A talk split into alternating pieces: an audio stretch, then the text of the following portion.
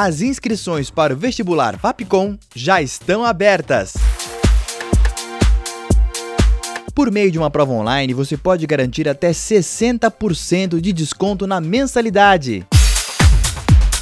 Tá esperando o quê? Acesse o site vestibular.fapcom.edu.br.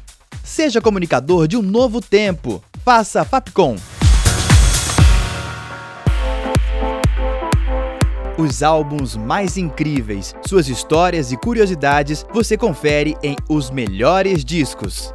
Toda terça às seis da tarde. Rádio Fapcom. O som da comunicação.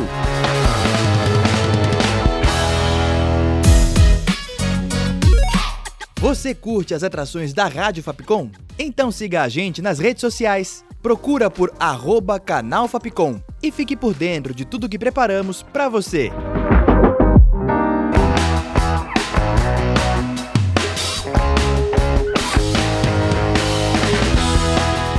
Rádio Fapcom. O som da comunicação.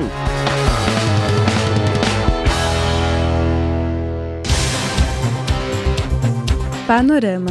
Oi, gente, esse é o podcast Panorama. Eu sou a Júlia Lira e no episódio de hoje você vai ficar por dentro das principais notícias da semana, como a vitória dos povos indígenas no STF, a compra de energia renovável para residências do programa Minha Casa Minha Vida, o discurso de abertura de Lula na Assembleia Geral da ONU e mais uma peça, dessa vez de um aluno da Fapcom. Na madrugada desta quinta, dia 21, foi revelado que o ex-presidente da República, Jair Bolsonaro, checou com os comandantes das Forças Armadas sobre a possibilidade de um golpe de Estado. A informação foi dada pelo tenente-coronel Mauro Cid em depoimento à Polícia Federal. Segundo a apuração dos jornalistas Bela Megali, do jornal o Globo, e Aguri Talento, do UOL, que revelaram o fato, a cúpula das Forças Armadas e ministros da ala militar também estavam na reunião, junto a Bolsonaro. Ainda de acordo com eles, o comandante da Marinha, almirante Almir Garnier Santos, demonstrou apoio ao então presidente, diferente do comando do Exército que afirmou que não iriam aderir ao golpe. Panorama. O STF, o Supremo Tribunal Federal, formou maioria para invalidar a aplicação da tese do marco temporal nas demarcações de terras indígenas. Basicamente, essa tese determina que as terras brasileiras que podem ser demarcadas são as ocupadas pelos povos indígenas somente até dia 5 de outubro de 1988, data que a Constituição foi promulgada. O caso está em pauta no plenário desde agosto de 2021 e foi finalizado nesta quarta, dia 20. Foi o voto do ministro Luiz Fux que consolidou a maioria. Ele ainda defende que até mesmo a Constituição não é imune a diferentes interpretações. Povos indígenas se reuniram em Brasília para comemorar a vitória. A decisão, porém, não agradou a todos.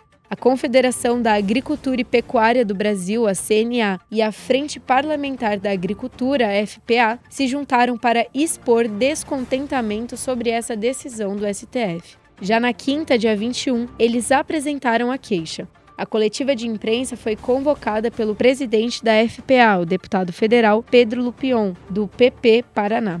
De acordo com Lupion, eles não podem deixar que o STF ultrapasse o limite dos demais poderes, já que a frente tem o papel de legislar. A Confederação, por sua vez, alegou que a decisão do Supremo terá consequências drásticas para a atividade agropecuária do país, além de citar uma possível insegurança jurídica constante. Panorama o governo pretende mandar ao Congresso um projeto para compra de energia renovável para as residências do programa Minha Casa Minha Vida. O anúncio foi feito nesta segunda, dia 18, pelo ministro das Cidades, Jader Filho. Essa energia vai ser comprada de fazendas espalhadas pelo país que já produzem, ao invés da instalação de placas solares nas casas do programa. Segundo o ministro, em alguns casos, as placas instaladas eram vendidas ou ficavam sem manutenção, Portanto, dessa maneira, seria possível seguir com o projeto, que não é uma novidade, ele existe desde 2009 e foi criado pelo atual e, na época, presidente Lula, do PT. Nessa terça, dia 19, o presidente Lula fez a abertura da Assembleia Geral da Organização das Nações Unidas, a ONU, deste ano. Ela aconteceu em Nova York e seguiu a tradição do presidente brasileiro abrir com o primeiro discurso. Durante sua fala, ele salientou o compromisso do Brasil com a igualdade racial, a redução do desmatamento da Amazônia, criticou os embargos feitos a Cuba e o crescimento da extrema-direita no país, entre outros pontos. Junto ao presidente, mais 12 ministros formaram a comitiva do Brasil. Durante a semana, Lula ainda se reuniu com o ex-primeiro-ministro do Reino Unido, Gordon Brown, com o presidente dos Estados Unidos, Joe Biden, com o líder da Ucrânia, Volodymyr Zelensky, entre outros importantes nomes. Panorama. E ainda nessa viagem, durante o encontro do presidente Lula com Joe Biden, o presidente americano pediu a Lula ajuda para estabelecer um diálogo político com a Venezuela. Ambos os países vêm se encontrando e procurando medidas concretas para uma possível transição democrática para as eleições, consideradas justas no país ano que vem. Biden destacou para Lula que os norte-americanos estão demonstrando interesse em afrouxar as sanções aos venezuelanos. A política externa do Brasil possui uma clara posição em que defende o fim das sanções. Durante o discurso na Assembleia, Lula ainda afirmou que as sanções unilaterais causam prejuízos para a população dos países afetados. E bora falar de cultura?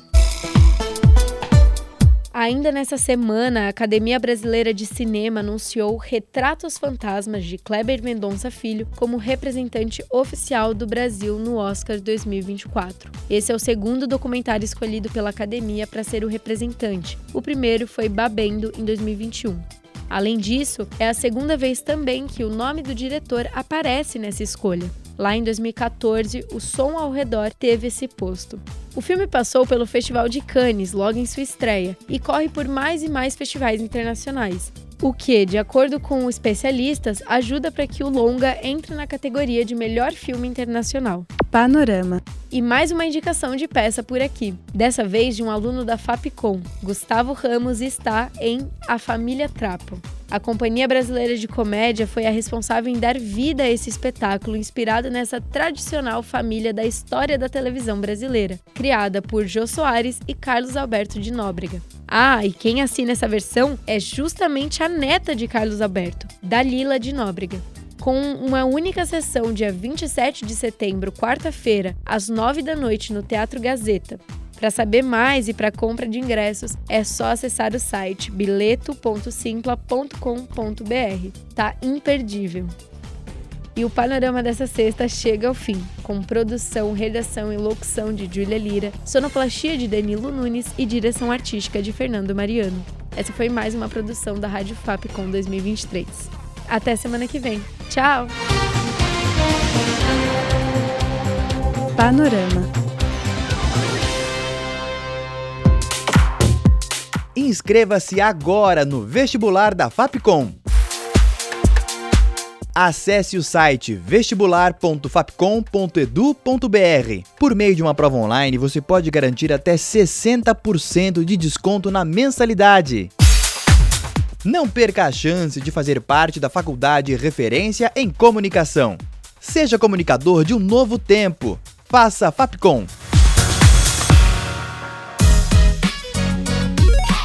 Você curte as atrações da Rádio Fapcom? Então siga a gente nas redes sociais. Procura por arroba canal Fapcom e fique por dentro de tudo que preparamos para você.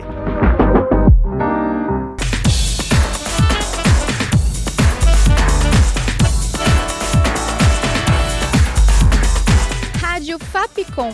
O som da comunicação.